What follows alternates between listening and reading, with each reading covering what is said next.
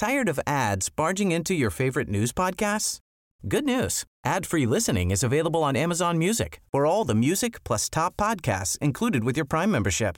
Stay up to date on everything newsworthy by downloading the Amazon Music app for free or go to amazon.com slash news ad free. That's amazon.com slash news ad free to catch up on the latest episodes without the ads.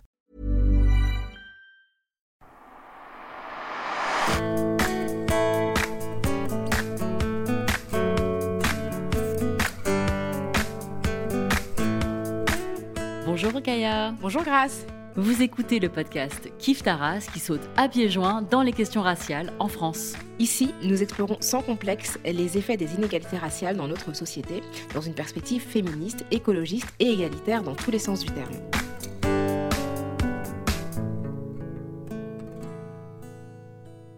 Aujourd'hui, ce sont les retrouvailles de Kif Taras. On est dans le nouveau studio de podcast Pseudo Radio. Ça fait une saison qu'on s'est quitté. Donc merci à vous d'avoir pris des nouvelles de nous par les réseaux sociaux.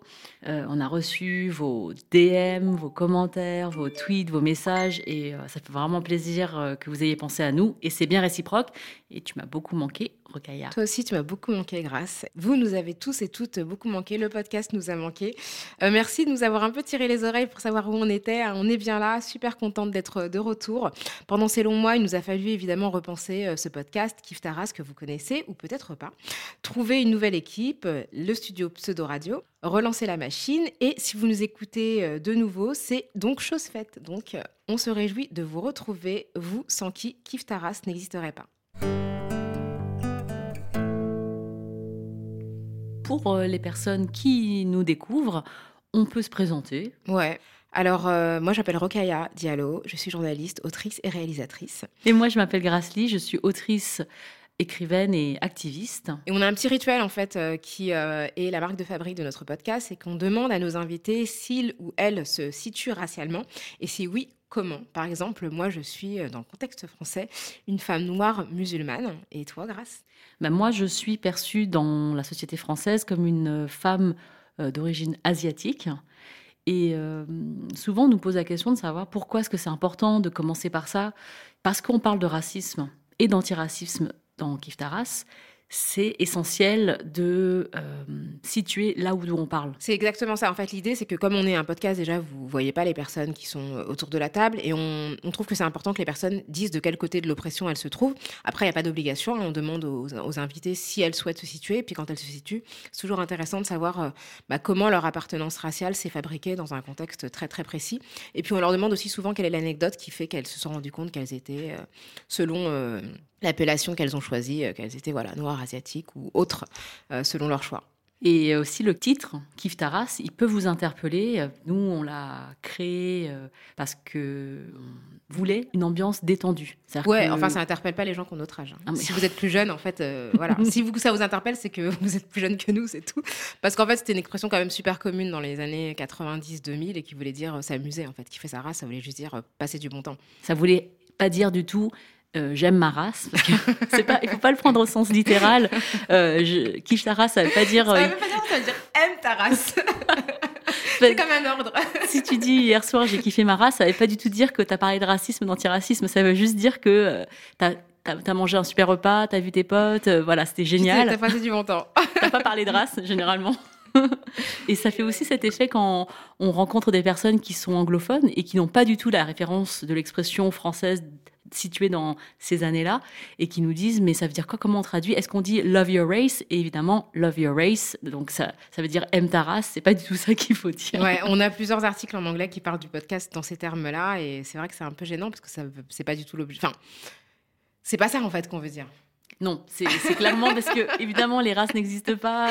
Donc euh, c'est une construction sociale qui crée le racisme évidemment, on, ne kiffe pas notre race au sens littéral, on kiffe notre race parce qu'on en parle de l'antiracisme entre nous et que ça se passe mieux. Et on rappelle que race en anglais, ça veut dire à la fois le terme race et aussi euh, de la course, en fait, de courir. Donc, euh, Rocaille on n'est pas du tout marathonienne, on n'aime pas du tout courir, en fait. Il y a des gens qui vont venir sur le podcast en pensant que c'est un truc de hippique. Ouais, c'est ça, c'est donner des conseils pour. Euh, de tiercer. Le temps passé, passé, passé, beaucoup de choses ont changé. Qui aurait pu s'imaginer que le temps serait si vite écoulé On fait le bilan, calmement, se remémorant chaque instant. Parler des histoires d'avant comme si on avait 50 ans. On va commencer cet épisode avec la danse de Rokhaya sur ce son de Negmaron. Non, pas vrai. Mais t'as dansé, t'as dansé, j'ai vu. Obligé. Pour ces retrouvailles, on vous propose de revenir sur ce qui s'est passé l'année passée comme une petite rétrospective. Les personnes secourues se trouvent dans une situation d'urgence absolue. Les prévisions météo indiquent une détérioration significative du climat. On vient d'écouter euh, un extrait de ce qui s'est passé le 3 novembre 2022 à l'Assemblée nationale. C'est le député Carlos Martins Bilongo, qui est député LFI, euh, pendant une séance de questions au gouvernement. Et euh, il interpelle la première ministre Elisabeth Borne sur l'accueil du navire Océan Viking de l'ONG SOS Méditerranée, qui est bloqué en mer. À son bord, des centaines de personnes migrantes. Et on entend cette phrase qu'il retourne en Afrique. En fait, on ne sait pas s'il dit qu'il retourne en Afrique ou retourne en Afrique. Enfin, moi, je, trouve que c'est pas complètement tranché, mais bon. Et c'est un député RN de Gironde qui a précisé plus tard qu'il parlait des migrants et pas de Carlos Martins Bilongo, qui, on le précise pour les personnes qui n'ont pas suivi l'affaire, euh, qui est un homme noir et euh, selon euh, ce député RN, cet argument est conforme au champ républicain, je le cite, hein, euh, et ce qu'ils défendent au RN depuis des années. Je pense que c'est nécessaire là de rappeler que, quelle que soit la syntaxe, la grammaire ou la conjugaison de cette phrase, retourner en Afrique ou qu'il retourne en Afrique, ou c'est un propos raciste. Voilà. Ouais, c'est ça. En fait, le mec, enfin, genre, si c'était au singulier et que ça visait le député, ce serait raciste. Mais comme ça vise plein de gens, ils considèrent que c'est pas raciste, alors qu'en fait, c'est pas moins raciste parce que tu changes de, de, singulier au pluriel, tu vois. Ouais, sujet. C'est tenu donc euh, à l'Assemblée nationale, qui est l'organe qui nous représente. Hein, euh. Et c'est aussi un symptôme de ce qui se passe à l'Assemblée nationale lorsque nous avons euh, élu depuis 2022 89 députés RN qui siègent. Alors, quand tu dis nous, évidemment, c'est pas nous deux. Hein. Aucune de Comment nous n'a voté tu veux pour ces députés. enfin, sauf si tu as des choses à me révéler. T'as changé, grâce.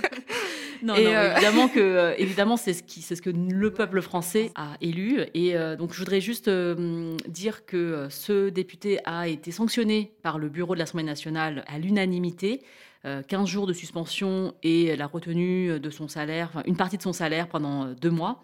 Mais ce qui est regrettable, c'est que cette sanction ne mentionne pas euh, que le motif c'est racisme et que voilà, évidemment, il faut nommer les choses pour, pour qu'elles ne se reproduisent pas. Si on le suspend sans dire pourquoi réellement il a été suspendu, ça laisse un flou que son qu'il retourne en Afrique et viser le député ou les réfugiés. Hein. Je peux pas m'empêcher de penser que ce qui lui a inspiré ça, c'est le fait que ce soit un député noir qui prononce, euh, tu vois, ce, discours, parce qu'en fait, c'est pas le premier à défendre le droit des personnes à se réfugier en Europe. Et comme par hasard, c'est ce jour-là qu'il a cette inspiration-là, euh, par rapport à un retour sur le continent africain. Je trouve ça, enfin, je trouve ça tient pas du tout debout. ces mots, euh, retourne chez toi, ce fameux chez toi qui, voilà, d'où on croit que tu viens. C'est une phrase que beaucoup de personnes euh, françaises non blanches ont entendu, entendent encore aujourd'hui comme une forme de déni de leur euh, situation en France. Et, c'est problématique de l'entendre à la Semaine nationale aussi, comme dans les rues euh, du pays.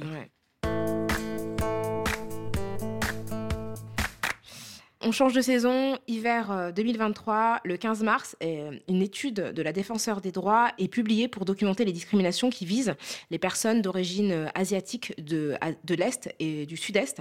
Donc c'est une première euh, en France, c'est vraiment une étude extrêmement importante puisque une institution d'État évoque le racisme anti-asiatique qui cible les personnes étant perçues comme étant originaires de l'Asie de l'Est ou de l'Asie du Sud-Est. Et c'est basé sur le travail de chercheurs et de l'Association des jeunes chinois de France, qui est une des premières euh, organisations antiracistes euh, asiatiques euh, visibles en France, qui a déjà intenté des procès d'ailleurs. Et c'est une étape extrêmement importante dans la reconnaissance et la lutte contre la discrimination. Le rapport est disponible sur le site du Défenseur des droits. Et toi, Grâce, as participé notamment à une réunion qui exposait les résultats de cette enquête? Oui, je partage ce que tu viens de dire sur l'étape que ça représente, parce que moi, je me souviens quand j'ai commencé à évoquer euh, des situations de racisme que j'avais vécues, les gens me posaient cette question mais est-ce que ça existe vraiment le racisme anti-asiatique? Est-ce que c'est pas toi qui fabule un peu? Et euh, je pense qu'il euh, y a une prise de conscience collective assez forte qui a qui s'est faite ces dernières années à cause de tragédies hein, qui ont, voilà, jalonné notre notre société. je pense notamment en 2016 à, la mort du couturier Chang Chaolin ça a été une tragédie et les gens se sont, descendus dans la rue pour dénoncer les conditions racistes dans lesquelles euh, ce, ce, meurtre avait été commis. Et les juges français ont décidé que c'était un meurtre raciste. Ça, c'était aussi quelque chose, une jurisprudence importante dans la prise de conscience parce que, euh, voilà, avant on parlait de crimes crapuleux, on parlait de, on utilisait ces mots qui n'étaient pas précis et qui ne permettaient pas d'appréhender le problème. La pandémie a aussi euh, levé le couvercle sur euh, ces manifestations du racisme anti-asiatique en France et depuis, on ne peut plus raisonnablement dire que les discriminations qui visent les personnes est-asiatiques, sud-est asiatiques en France n'existent pas.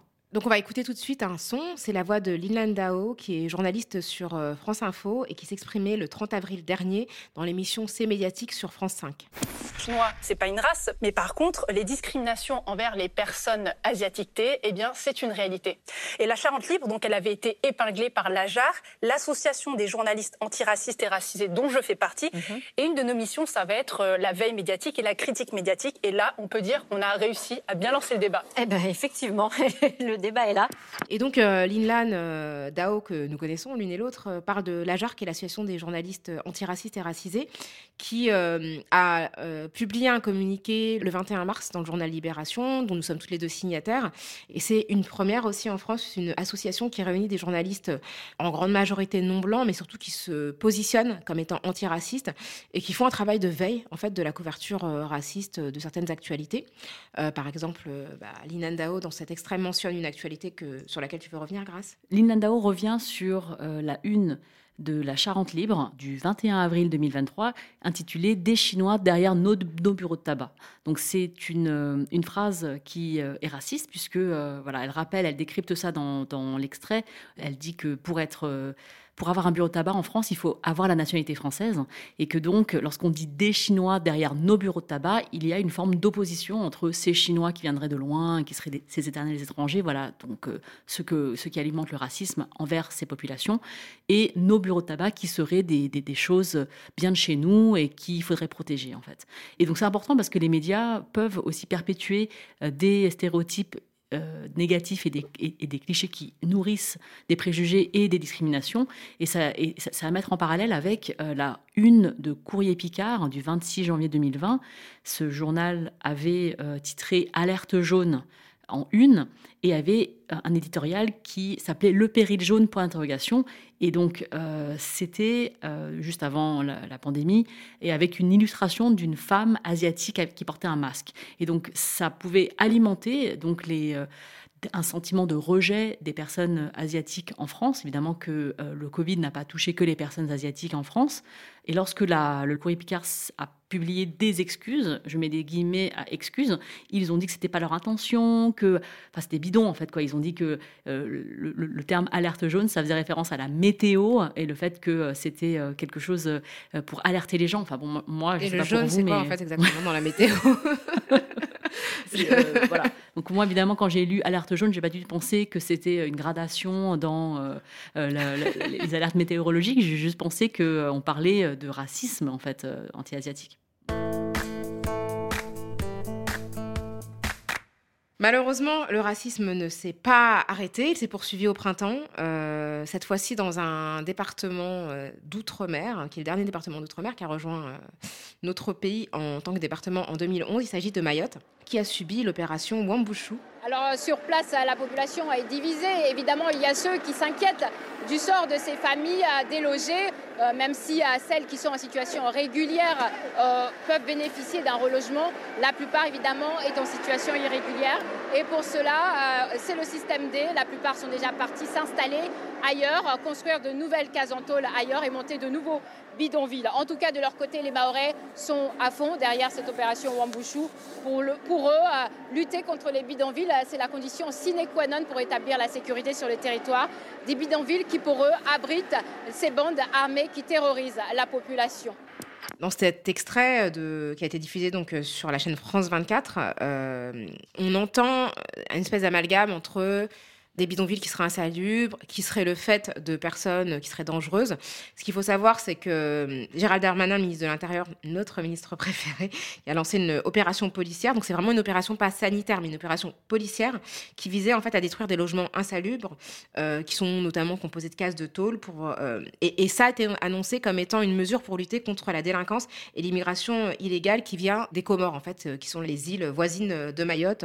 Il faut savoir qu'il y a un énorme problème problème de xénophobie à Mayotte, que c'est un territoire où Marine Le Pen fait d'excellents scores et qu'il il y a des tensions extrêmement importantes entre les Mahorais et les personnes qui viennent des Comores, dont certains sont des immigrés illégaux, d'autres non. C'est un point d'entrée extrêmement important euh, d'immigration, en fait. Depuis les Comores, il y a vraiment des milliers d'entrées euh, par an. Et Mayotte, c'est un territoire extrêmement pauvre, avec un seuil de, enfin, qui est en dessous du seuil de pauvreté extrêmement importante. Donc, c'est vraiment un, territoire propice en fait à des tensions sociales. Et évidemment, quand ça va pas, qu'est-ce qu'on fait? On dit que c'est la faute des immigrés. Et effectivement, il y a des vrais problèmes de violence. Hein, ça, c'est des choses qu'on peut pas nier. Il y a des euh, cars scolaires qui ont été attaqués.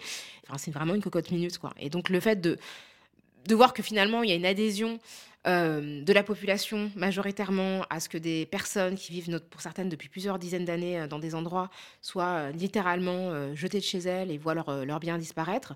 Ça montre aussi qu'il y a quand même une acceptation de la violence policière assez large pas seulement en France hexagonale, mais aussi à Mayotte. Tout ce que tu rappelles, c'est une situation euh, problématique, mais le fait est que c'est un territoire euh, français sur lequel euh, les droits s'exercent, c'est un état de, droit, et lorsqu'on voit ce qui se passe avec cette opération policière, on se rend compte qu'il y a une forme de négation des droits humains et que c'est un territoire qui est une exception par rapport à nous, ce qu'on vit sur le territoire hexagonal, on a l'impression que c'est pas du tout les mêmes lois qui s'appliquent. C'est-à-dire que là, on est sur une forme de, euh, violence, d'ultra-violence menée pour résoudre une situation, mais c'est une exception par rapport à l'état de droit qui devrait exister partout de façon euh, homogène en France. Ouais, et d'ailleurs, ça a été dénoncé évidemment par les Nations Unies, hein, et c'est pas la première dénonciation des Nations Unies dont on va vous parler. Elle a recommandé à la France d'intensifier ses efforts afin de garantir une égalité de traitement avec le reste de la population pour les peuples autochtones et pour les minorités. Euh, et, euh, et, le rapport insiste concernant Mayotte euh, pour que les Mahorais jouissent pleinement de leurs droits à égalité avec le reste de la population, parce qu'effectivement, il y a énormément de problèmes à Mayotte. En ce moment, ils sont en train de traverser une question, une, un, un problème de pénurie d'eau qui affecte la santé, l'école, l'agriculture. Il y a un article du Monde qui en parle très bien et qui parle d'une sécheresse inédite sur cet archipel. Donc Mayotte, on, le rappelle pour celles et ceux qui ne savent pas, c'est dans l'océan Indien, donc euh, vraiment, ça faisait partie de l'archipel des Comores avant de rejoindre euh, la France, enfin après l'indépendance.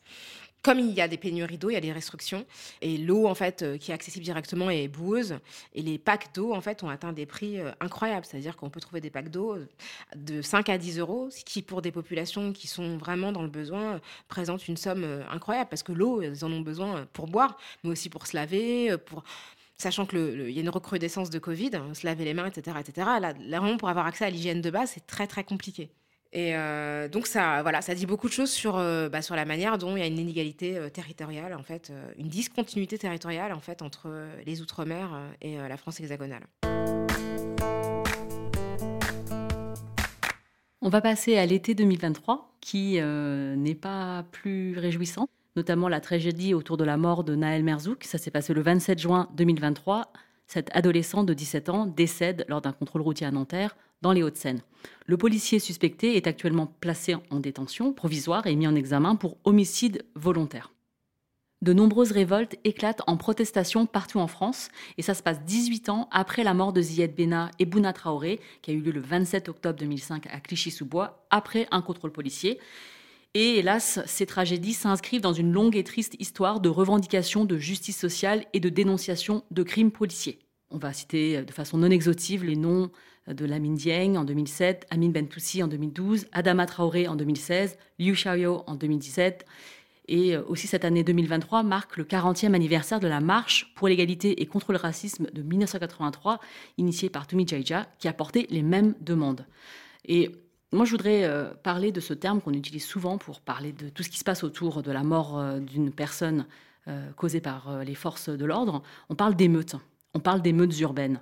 Et je pense que quand on parle d'émeutes, d'émeutiers, c'est un vocabulaire euh, d'une forme de déshumanisation euh, des, personnes, qui est un des procédés pour légitimer en fait cette violence.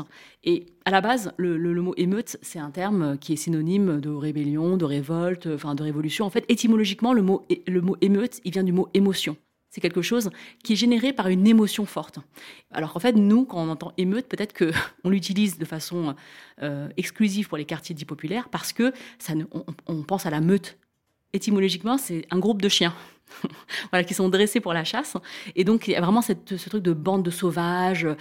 les mots euh, ils sont corrompus en fait par l'usage qu'on en fait. Il y a plein de termes hein, en, France. Il y, a, eu plein de protestations du peuple qu'on cite encore aujourd'hui. Hein. Peut dire, euh, il y a la révolte des canuts, euh, qui est d'origine populaire. Hein. C'est vraiment la lutte des classes au, au 19e siècle à Lyon. Le mouvement des Gilets jaunes, qui est un mouvement d'origine populaire, mais on dit mouvement, ce qui, c'est des mobilisations. Voilà, et, euh, ou sinon, même mai 68, en fait, on parle de, maintenant de mai 68 en France, mais c'est des événements, des manifestations, des grèves, où il y, il y en a plein, enfin des termes, mais le mot émeute, en fait, il, est vraiment associé au quartier populaire, et je pense que, enfin, en tout cas, moi, je, trouve qu'on peut utiliser d'autres mots, euh, la langue est riche de synonymes, et on peut euh, aussi euh, décrypter ce qui se passe derrière euh, ce terme. Et donc, il y a le vocabulaire qui est appliqué euh, systématiquement à certaines populations. Effectivement, tu as parlé des Gilets jaunes, mais on pourrait parler plus récemment de Sainte-Soline. C'est-à-dire que même quand les mouvements sont décriés, à partir du moment où ils sont considérés et perçus comme étant majoritairement blancs, on ne va pas leur appliquer le terme d'émeute. Parce que c'est un terme qui, effectivement, comme tu le dis, est, étymologiquement n'est pas, n'est pas infamant, mais qu'il est devenu, en fait, dans son usage et dans son application systématique à certains groupes. On parle aussi d'émeutes raciales quand on parle des États-Unis, notamment. Tu euh, on ne va pas parler de révolte alors qu'il y a un ordre racial et raciste qui est connu parce que beaucoup de ces révoltes ont eu lieu pendant la, ségrégation. Ce qui s'est passé après, euh, la mort euh, de Naël, c'est qu'on a vu apparaître sa, mère à plusieurs reprises la manière dont elle a porté son deuil a été jugée de manière très très sévère, euh, comme si en fait il y avait une seule manière de, faire le deuil de son enfant unique, et comme s'il y avait un comportement type en fait de la bonne maman. Et à propos de, maternité et de parents, euh, on va écouter euh, Éric Dupont-Moretti, ministre de la Justice. La deuxième chose, c'est la responsabilité des parents. Deux axes, une responsabilité, j'allais dire, civique, morale, ordinaire les parents doivent assurer l'éducation de leurs enfants, tous les parents le savent. Les parents ont des droits, ils ont des devoirs, et aussi, si ce n'est pas suffisant, une obligation légale. Pourquoi? Parce que pour tous ceux qui sont en capacité, et c'est très important cette nuance, d'exercer l'autorité parentale, nous exigeons qu'ils tiennent leurs enfants. C'est tellement condescendant. Enfin, je ne sais pas quel parent en fait ne tient pas à ce que ses enfants euh, aillent bien et se, portent bien. Et il y a vraiment euh, cette idée selon laquelle certains parents euh, serait euh, irresponsable, serait incapable de euh, donner naissance à une progéniture qui se tienne correctement. Et c'est intéressant parce qu'en fait, c'est à la fois cette population, majoritairement, hein, quand on regarde ce qui s'est passé pendant la pandémie, les personnes qui étaient auxiliaires de vie, qui prenaient soin en fait de tous les, toutes les, personnes qui étaient malades. Exactement, les essentiels, les personnes qui prennent soin aujourd'hui des personnes âgées, qui prennent aussi soin des enfants, qui prennent soin de l'hygiène, de, de, de, de, des espaces dont la majorité des gens jouissent, sont en majorité des personnes qui sont des immigrés qui vivent dans ces quartiers-là, qui sont souvent les parents de ces enfants. Quand il s'agit de leur confier en fait euh, leurs enfants, les classes bourgeoises n'ont aucun problème à trouver des nounous dans les quartiers populaires et à ce que ces personnes-là fassent des trajets euh, extrêmement longs pour justement tourner le dos à leurs propres enfants, pour s'occuper des enfants, des personnes qui ont les moyens de se payer des gardes. Donc dans ces cas-là, en fait, on remet pas en question leur capacité à s'occuper des autres, mais dès lors qu'il s'agit de leurs propres enfants, tout à coup, euh, ces personnes seraient incompétentes, seraient des personnes qu'il faudrait contrôler. On a même envisagé des sanctions financières c'est toujours la même rhétorique qui revient en fait. On va accabler les parents. Euh, on parle de droits et de devoirs comme si en fait les droits étaient, étaient, étaient euh, liés à des devoirs. Les droits en fait ils sont, sont inaliénables. Que l'on remplisse ces devoirs ou non, on a des droits. Et les droits ils sont liés, enfin je veux dire les droits humains, ils sont liés au, fait, au simple fait que l'on soit une personne humaine. Et donc il y, a quelque chose de, de, vraiment... Mais très facile en fait, parce que ça, ça fonctionne très bien. C'est vraiment une rhétorique. Et à côté de ça, dans la même période, cette année, euh, le fils d'Éric Zemmour euh, a renversé quelqu'un en scooter euh, et je crois qu'il a fait un délit de fuite. le fils de Daniel Morano, je sais plus ce qu'il a fait, mais voilà, personne n'est allé les voir en leur disant Tenez vos enfants. Sanctions financières, parce que eux, je pense qu'ils ont les moyens. et voilà, on n'est pas allé mettre en cause leur responsabilité de, de parents. quoi. Cette rhétorique que tu évoque là, ça nous ramène aussi à, quelque chose qu'on voit beaucoup en activisme, qu'on appelle le, tone policing, qui euh, se traduit par euh, le lissage du ton, en fait. C'est-à-dire que c'est un comportement qui est souvent euh, qu'on voit pour désamorcer les activistes. Qui, c'est, en fait, c'est le fait d'attaquer la forme pour ne pas avoir à traiter le fond c'est critiquer euh, des messages empreints d'une forte charge émotionnelle pour ne pas avoir à répondre sur d'où vient cette charge émotionnelle. C'est par exemple euh, sur les réseaux sociaux des gens euh, qui vont dire il y a des fautes d'orthographe dans votre tweet ou bien il faudrait d'abord apprendre à parler le français. et ça c'est point final, c'est comme une fin de non-recevoir, genre je vais même pas traiter ce que le fond de la pensée et, et là en fait on est sur la même méthode, c'est-à-dire qu'on veut anéantir la colère qui est ressentie à la mort d'un jeune homme, Naël Merzouk, parce qu'en en fait, elle serait gênante à entendre et à accueillir pour euh, ces, euh, ces, personnes détentrices de l'autorité publique. Mais d'autant plus que, en fait, Naël Merzouk a été tué à bout portant dans sa voiture. Et c'est grâce au fait qu'il y a une vidéo qu'on en parle aujourd'hui. Parce qu'en réalité, les euh, policiers avaient produit un premier témoignage qui était mensonger. Ils ont prétendu en fait que la voiture leur fonçait dessus. Et la vidéo montre que non seulement la voiture ne leur fonçait pas dessus, mais qu'en plus les policiers ont tiré en fait sur, enfin sans, sommation, sur, un gamin. En fait, la colère est là. C'est-à-dire que un, jeune de 17 ans, quoi qu'il ait fait, sort de chez lui, il n'a pas à mourir comme ça d'une balle tirée à bout portant. Et en fait, cette colère-là, elle n'est pas du tout traitée comme tu le dis, mais on, on détourne le regard et en fait, tout à coup, on va dire ce sont les parents. Mais euh, en fait, si euh, Naël n'était pas mort, il n'y aurait personne dans la rue. Le gouvernement a tenté de détourner l'attention sur les parents. Euh, il y a toujours les institutions euh, internationales qui sont là pour euh, nous rappeler à nos principes hein, et aux principes auxquels les traités dont la France est signataire sont attachés. Donc, le Haut Commissariat des Nations Unies aux droits humains s'est déclaré préoccupé par les conditions de la mort de Naël. Et dans le texte, ils disent c'est le moment pour le pays de s'attaquer sérieusement aux problèmes profonds de racisme et des discriminations dans les forces de police. Et c'est ce que disait Ravina Shamdasani, qui est porte-parole du Haut Commissaire aux droits humains et euh, un deuxième euh, document a été produit le 8 juillet 2023. Donc, le Comité pour l'élimination de la discrimination raciale a dénoncé un usage excessif euh, de la force et s'est dit profondément préoccupé par le ciblage des minorités non blanches en France et a pointé les contrôles aux faciès, évidemment, et les interpellations discriminatoires et la manière dont les membres des forces de l'ordre s'adressent à ces jeunes citoyens, citoyennes, qui, selon eux, est le fait d'une discrimination structurelle. Et la France a répondu. Bah ça, c'est vraiment terrible parce que c'est vraiment une, une réaction euh, assez classique euh, de notre, euh, de notre pays. La France, elle a dit il n'y a rien. La France est dans le déni total. But the point on which I totally disagree is that you draw the consequence from one bad behavior, from one single citizen, maybe one single policeman. The consequence that the police in France could uh, have a structural problem with racism. This is not the case. And frankly speaking, that kind of critics hurts the French citizen and the French population. Donc là, c'est Bruno Le Maire euh, qui est au micro d'ISAS ORS sur euh, CNN. Euh, c'était au mois de juillet euh, dernier. Et donc, euh, en gros, il vous dit circuler, il n'y a rien à voir. Ce qu'il explique, c'est qu'il est complètement en désaccord avec euh, l'accusation des. Enfin, l'interpellation, parce que c'est pas une accusation des Nations Unies. Euh, il dit que c'est euh, absolument pas en rapport avec les, les, valeurs de la France et que ça heurte la population française. Alors, je sais pas de quelle population française il parle, parce qu'il y a une partie, partie, de la population française qui est physiquement heurtée par ce qui se passe. Il y a une autre ministre qui s'est exprimée, je vous invite à l'écouter. I don't accept that my country, that France is a a racist country because it is not true. And I can tell you that uh, uh, our society, as some uh, politician, they try, you know, to promote the xenophobia, these ideas of uh, racism that I totally disagree. I'm an example. I was born in Greece. I became French and President Macron appointed me as minister because he promotes the diversity, he promotes this integration, he promotes this richness of diversity. So uh, I cannot accept the word uh, racism.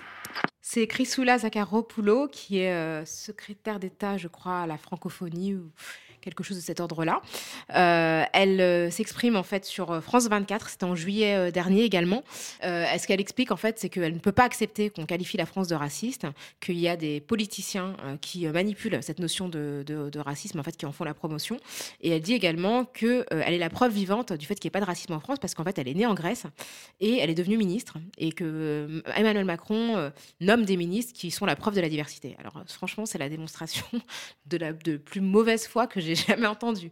C'est comme si euh, Obama, Barack Obama, élu euh, président des États-Unis, dit bah regardez, il n'y a pas de racisme aux États-Unis. La preuve, je suis président. Enfin, justement, le, caractère systémique du racisme, c'est le fait qu'il ne s'inscrit pas dans des questions individuelles. C'est pas une nomination qui euh, annule tout à coup quelque chose qui est de l'ordre du système. Même pendant les périodes les plus atroces d'oppression, il y avait toujours un exemple de quelqu'un. Je veux dire, même pendant l'esclavage, il y avait des Noirs qui étaient libres.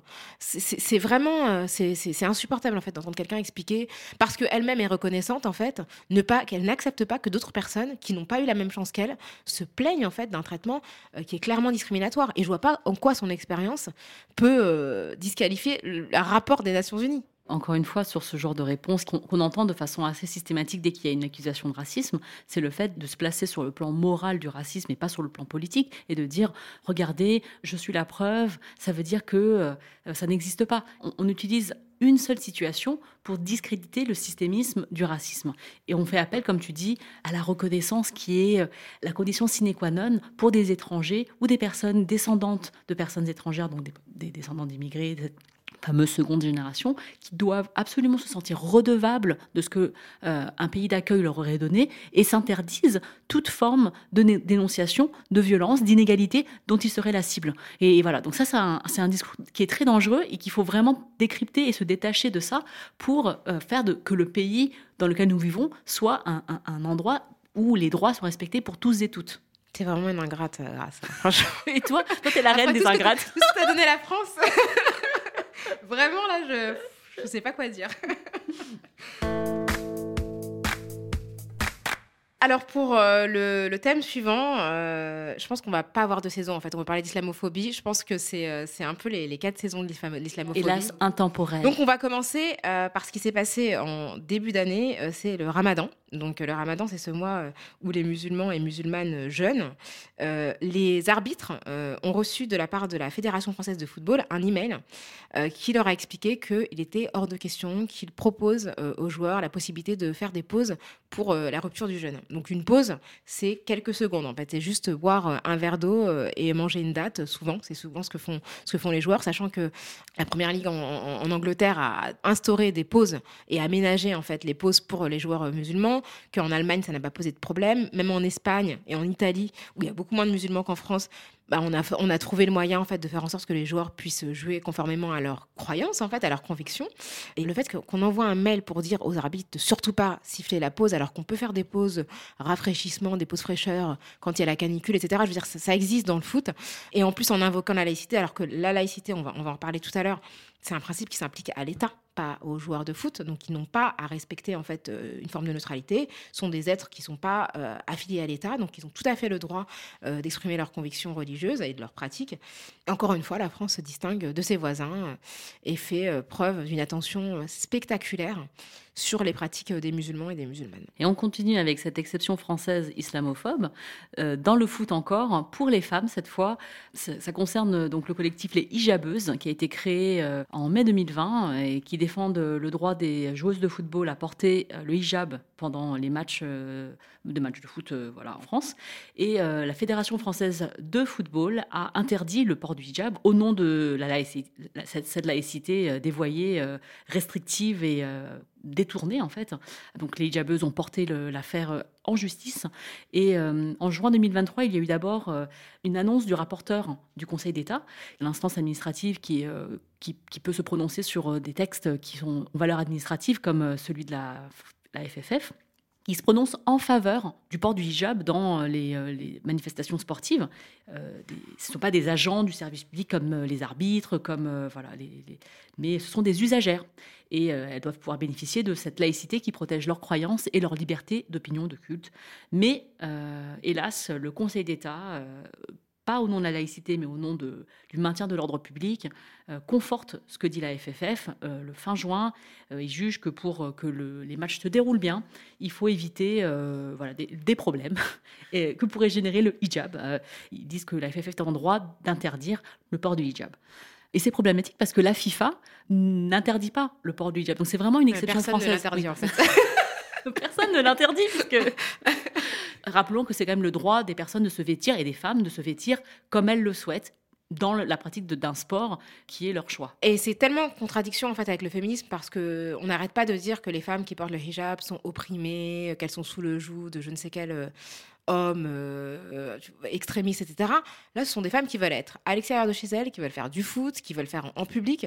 Et en fait, on les empêche de jouir de l'espace public et de faire du sport, ce qui est quand même aussi une source d'épanouissement pour beaucoup de femmes. Enfin, en fait, on les pousse vraiment à, rester chez elles quelque part. Parce que si elles ne peuvent pas faire leur sport conformément à ce dans quoi elles croient, euh, bah, on amplifie en fait euh, bah, bah, l'occupation de l'espace public par les hommes le port du, euh, du, hijab, du foulard, du voile, enfin, quel que soit le terme qu'on utilise pour, pour ce bout de tissu, c'est un point d'achoppement des féminismes en France et dans le monde. C'est-à-dire que les personnes qui se disent féministes se déchirent autour de ce fait, enfin le fait de porter ou pas ce qu'on veut. Il y a beaucoup de femmes qui ne comprennent pas. Il y en a qui nous ont écrit pour nous dire mais je suis d'accord avec vous, mais ça je comprends pas pourquoi les femmes doivent. Ah, c'est un, vêtement qui euh, porte en lui-même la soumission. C'est pas vrai. En fait, le vêtement n'est pas à lui seul porteur de soumission. C'est en fait c'est euh, la signification euh, de ce que nous prêtons à ce vêtement qui en fait un élément de soumission. Il faut écouter les femmes qui choisissent de porter ce vêtement. Elles vous expliqueront mieux que quiconque pourquoi elles souhaitent le porter. Et donc, en fait, de leur prêter une pensée qui est la vôtre, ça, c'est antiféministe. Et c'est pas à nous d'imposer, en fait, la, lecture qu'on fait de leur choix. C'est-à-dire que ce pourquoi on doit se battre en tant que féministe, c'est pour que les femmes aient le choix. C'est-à-dire que bah, les familles iraniennes, évidemment, on, se bat et on les soutient dans le fait qu'elles euh, veuillent, pour certaines, brûler leur foulard, qu'elles veulent avoir, avoir le choix, en fait, de sortir dans la rue sans foulard. Et, en fait, ce foulard-là, dans un contexte euh, comme la France, il, n'a a évidemment pas le même sens, puisque c'est un contexte où, en fait, tout est fait pour qu'on ne le porte pas. Donc, c'est, en fait, le plus important, c'est vraiment qu'on dispose de notre corps et qu'une femme, si elle veut porter le foulard, elle, elle doit avoir la possibilité de le faire. Et si elle ne veut pas, en fait, elle, on n'a pas la forcer à le faire. Et ça, c'est très très difficile à faire entendre. Et on va parler, puisqu'on parle de corps des femmes, j'ai euh, pas, pas mis la mienne, mais parler de l'abaya qui a fait parler, euh, enfin c'est incroyable. Il manque 3000 profs, il y a 2000 enfants euh, qui n'avaient pas de toit à la rentrée, un quart des élèves en situation de handicap qui n'avaient pas la possibilité de suivre une scolarité parce qu'en fait, euh, il n'y avait pas d'AESH, donc ces personnes qui doivent les accompagner dans les écoles ou tout simplement les établissements scolaires n'étaient pas à même de les accueillir. Enfin, il y a des problèmes dans l'éducation nationale vraiment très très profonds. Mais Gabriel Attal, le nouveau ministre de l'Éducation nationale, a décidé de faire son annonce euh, phare, à savoir qu'il allait interdire le port de la baya en France, dans les établissements scolaires. Alors moi, ce que je trouve incroyable, c'est que, en fait, le terme abaya, c'est un mot en arabe qui n'a pas de définition dans le dictionnaire français. Donc déjà, je ne sais pas en fait moi comment ça tient debout légalement cette histoire? Comment tu peux interdire en fait le camis aussi euh, le camis c'est aussi un, vêtement traditionnel euh, euh, que portent les hommes mais honnêtement moi j'ai jamais vu de garçon aller en camis à, l'école. Mais en fait la abaya abaya en arabe ça veut dire robe et en fait c'est ce qu'on appelle les abayas souvent des robes très très larges. Mais comment tu veux interdire un vêtement dont le nom n'a pas de définition en français? Moi je trouve ça je sais pas enfin franchement je trouve ça fou. C'est la porte ouverte à toutes les fenêtres. Hein, exactement. Bah, c'est exactement ce qui s'est passé. C'est que du coup, euh, en fait, on a beaucoup parlé de la mesure de Gabriel Attal, mais euh, avant qu'il arrive euh, à l'éducation nationale, en novembre 2022, il y a une circulaire qui a été émise par le ministère et par le ministre précédent. Et la circulaire interdit les tenues, je la cite, qui ne sont pas par nature des signes d'appartenance religieuse, mais qui peuvent le devenir indirectement et manifestement en raison du comportement de l'élève. Alors. Moi, j'ai rien à savoir en fait comment. En fait, en gros, tu portes une robe. C'est pas une tenue euh, religieuse, mais ton comportement fait que la tenue peut devenir religieuse. Et donc, c'est quoi? Genre, en gros, tu mets une robe, tu dis à la Wakbar, ça devient une, une abaya. c'est un truc de super-héros, tu vois. non, mais qu'est-ce que c'est quoi le comportement en fait qui fait que ta tenue devient musulmane? Parce que c'est franchement, euh, même moi qui suis musulmane, je suis pas capable de te dire si euh, telle robe est une abaya ou une robe de chez Zara. Parce qu'en vérité, il y a plein de robes euh, de prêt-à-porter, de fast fashion, qui ressemblent à des abayas. Et du coup, c'est ce qui s'est passé. Il y a énormément de jeunes filles qui ont été refoulées de l'école parce qu'elles avaient des robes trop larges. Et en fait, on leur demande de mettre des robes cintrées. Enfin, tu vois, on est dans un truc complètement contraire où en fait, tu as des ados à qui on demande de se vêtir d'une certaine manière pour que ce soit acceptable. Et c'est vraiment du contrôle au faciès, parce que je vois pas comment tu peux considérer qu'un vêtement religieux euh, si tu sais pas ce qu'est ce vêtement, parce qu'il n'a pas de définition en fait. Oui, il y a vraiment une forme de trop grande appréciation laissée aux établissements et à des surveillants, à des personnes qui ne sont pas du tout formées, enfin qui savent pas du tout ce que ça veut dire, euh, abaya ou pas abaya. De toute façon, il n'y a aucune définition, puisque comme tu dis, si moi je porte une abaya, c'est un kimono. moi, si je mets une abaya, c'est une abaya. voilà. Et, euh, et, ça va mettre en parallèle avec ce qui s'est passé il y a trois ans, en 2020, lorsque euh, le ministre de l'Éducation de l'époque, euh, Jean-Michel Blanquer, a parlé de tenue républicaine pour interdire à des jeunes femmes dans deux lycées dans le sud à Dax de porter des crop tops et des mini-jupes par 35 degrés. Hein, et que ça donnait lieu au hashtag lundi 14 septembre. Parce que ces jeunes femmes ne n'étaient pas libres de porter ce qui leur, paraissait approprié déjà à la météo euh, et aussi à leur, euh, à leur choix. Et, euh, et, de la même manière, en fait, on, est, on, on, fait la police de ce que portent les, femmes dès leur plus jeune âge, puisque là, on parle de jeunes femmes au lycée, donc qui ont entre 15 et 18 ans. et donc, on, est dans cette ambiance où on dit aux femmes, porte-ci, porte à ça, tu seras plus ou moins euh, acceptable, euh, ta tenue sera plus ou moins correcte et euh, à ce qu'on exige. Et républicaine.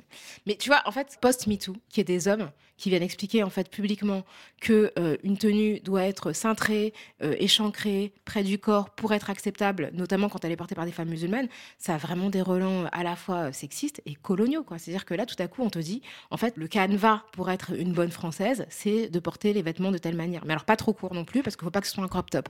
Enfin, moi, ce qui m'a le plus choqué, c'est l'adhésion. C'est-à-dire que globalement, tout le monde est d'accord pour interdire ce dont personne ne sait ce que c'est, une abaya. Enfin, je veux dire, il y avait une espèce d'adhésion, mais personne n'est capable d'identifier une abaya. Ça, c'est sûr et certain. Et plus près de nous, euh, dans cette rentrée 2023, on va encore reparler euh, euh, du port du hijab euh, parce que pour les Jeux Olympiques de Paris 2024, des athlètes françaises ne pourront pas porter le hijab, le voile, le foulard, quelle que soit la discipline. Et notre ministre des Sports, Amélie Oudéa-Castera, a donc déclaré que parce qu'elle était attachée à un régime de laïcité, les représentants des délégations des équipes de France ne porteront pas le hijab, le voile, en contradiction avec ce que dit le CIO, le Comité international olympique, euh, qui donc euh, voit le voile comme un facteur culturel et pas de culte, pas un facteur cultuel. Et c'est aussi en ligne avec euh, ce que euh, comment on interprète la laïcité en France, euh, c'est-à-dire. c'est même pas la laïcité, parce que même le Conseil d'État n'a pas réussi à la Même le Conseil d'État n'a pas réussi en fait à utiliser le principe de laïcité pour euh, justifier cette, cette, exclusion. Donc en fait, tout le monde invoque la laïcité, mais si tu te fies vraiment au texte, c'est impossible de faire porter à la laïcité la responsabilité de ce genre d'exclusion, quoi. Et ce que je trouve flippant, c'est qu'en fait, le monde entier sera à Paris, donc tous les pays du monde, toutes les athlètes du monde auront le droit de venir avec des tenues qui leur conviennent sauf, euh, sauf la France en fait. Sauf les Françaises chez elles en fait n'auront pas le droit de participer à la compétition, sachant qu'il y a des athlètes olympiques euh, qui ont gagné euh, des, des, compétitions avec des hijabs. Je pense à Ibtihaj Mohamed, qui est américaine, qui était, je pense, médaille d'argent d'escrime, il me semble, en 2016, qui est Egeri Nike. Enfin, je veux dire, y a, on a l'impression qu'on est, on est vraiment dans des caves préhistoriques, là. C'est, De poids, de mesure. Bah, on a fait le tour de l'année, on n'était pas exhaustive.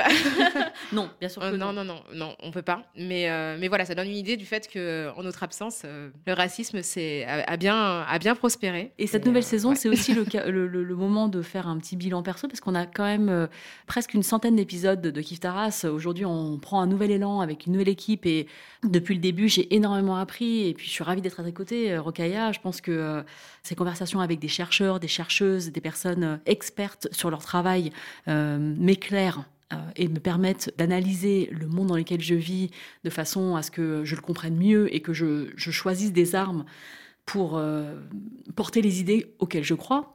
Et puis je pense que sur le plan humain, enfin moi je suis hyper contente d'être avec toi ici, je pense que ça m'a aussi appris le fait de, tu sais, moi je suis Enfin, vous ne savez pas encore, mais je suis championne du fait de commencer une phrase et de ne pas savoir où elle finit. Donc ça, euh, en radio, c'est pas normal, c'est pas possible normalement les gens qui font ça. Donc je suis hyper contente de, euh, pouvoir faire ça et d'être euh, autorisée en fait, de m'autoriser à, parler à un micro alors que je n'ai pas les codes classiques du journalisme. Et d'ailleurs, je pense que j'ai beaucoup appris par rapport à ça, c'est-à-dire que, tu vois, toi, Rokaya, t'es euh, une formidable. Enfin, je dis dis pas ça parce que t'es en face de moi et je, le dirais euh, si t'étais pas là dans ton dos. je pense que tu es quelqu'un euh, de, voilà, de une formidable journaliste qui a pas peur de, confronter l'adversité et, le fait d'être avec toi dans cette pièce et d'enregistrer, je me suis aussi dit que ça m'a apporté parce que je me suis dit, bon, bah, il y a déjà une Rocaille Diallo. Moi, je vais pas être Kaya Diallo. Et ça m'a permis de, me dire, bah, moi, je peux faire d'autres choses, en fait. Euh, et je pense que notre, euh, notre travail dans Kitaras, euh, ça m'a permis, moi aussi, de développer des choses qui étaient les miennes et de me dire, de toute façon, la place est prise. Donc, je, vais, falloir que je fasse autre chose. Et, si, je pense qu'en amitié, c'est important de pas tout le temps se comparer. Je peux pas dire, ah, bah, Rocaille a, fait ça. Enfin, elle parle comme si, je vais faire la même chose à côté d'elle comme un petit perroquet. Non, en fait, je, suis, avec toi, me, je me sens capable tu vois, de faire euh, exactement ce que je veux dire et ce que je veux euh, porter euh, à ce micro. Et ça, ça m'a vraiment aussi apporté beaucoup de choses. Merci beaucoup, merci. Bah, c'est un plaisir de, bah, de, travailler avec une amie. C'est vrai que d'avoir ce podcast-là et d'avoir décidé de transposer dans un enregistrement le ton amical de conversation qui existait déjà en dehors, c'est euh, un grand luxe et c'est un plaisir. Moi, je trouve que c'est grâce à toi qu'on parle de cette manière-là des questions notamment qui visent les personnes asiatiques aujourd'hui en France. Enfin, je veux dire, franchement, avant que tu n'en parles comme ça, c'était pas un sujet qui était aussi euh, autant traité. Donc, je suis très très fière d'avoir euh, été présente dans le fait que tu m'es, enfin, sensibilisée à plein de à plein de questions, tu vois. Et je trouve que c'est un super espace. Nous, on aime bien accueillir le les gens euh, avec cette, amitié qui nous caractérise. J'ai énormément appris. en plus, on essaye de toujours mettre sur le même plan euh, les personnes, que ce soit des universitaires, des activistes ou des euh, artistes, parce que tous et toutes ont des choses à, nous, à nous enseigner, que ce soit de l'ordre de leur expérience ou de leur expertise. Et souvent, les deux se font écho. Et le choix qu'on a fait aussi du tutoiement, quelle que soit la personne qu'on a aussi face à nous devant le micro, c'est aussi quelque chose qui nous permet aussi un peu de dédramatiser euh, l'académie, quoi. Parce que c'est vrai que souvent sur les questions un peu raciales, enfin les questions raciales, on est sur un registre très très intello et c'est hyper intimidant, alors qu'en réalité, bah, on parle de nos vies et euh, même s'il s'agit d'analyses très très pointues, il faut que ce soit accessible notamment aux personnes qui, les, qui subissent tout ça au quotidien. Donc, euh, donc voilà, et c'est un moment aussi de remercier toutes les personnes qui nous suivent depuis cinq ans maintenant et qui vont continuer à nous suivre pour le début de cette première saison, euh, de dire à quel point on est ravis de rejoindre le studio euh, Pseudo Radio qui nous a fait confiance et qui nous accompagne dans cette nouvelle formule de Kiftaras. C'est vraiment chouette. On a vraiment hâte de vous présenter nos prochaines et nos prochains invités. N'hésitez pas à nous écrire euh, à kiftaraspodcast.gmail.com ou sur les réseaux sociaux sur les mêmes adresses, at euh, Kiftaras sur Instagram et sur X. Et ça nous fait toujours plaisir d'avoir de vos retours. Kiftaras est désormais un podcast produit par Pseudo Radio. La réalisation est assurée par Taïsia Froidure. La prise de son par Marc Delay. On remercie chaleureusement Ramdan Touami, grâce auquel nous sommes ici aujourd'hui. On remercie aussi Mehdi et Badrou, qui ont été le point d'entrée à Pseudo Radio. On remercie toute l'équipe formidable qui nous accompagne euh, dès aujourd'hui. Pensez à vous abonner à ce nouveau fil de Kif Taras pour retrouver euh, cet épisode et les suivants. On a plein de surprises euh, à venir sur vos plateformes d'écoute de podcasts habituelles. Et retrouvez-nous aussi sur le site pseudo-radio.com. À bientôt, Rokaya. Salut, Grâce.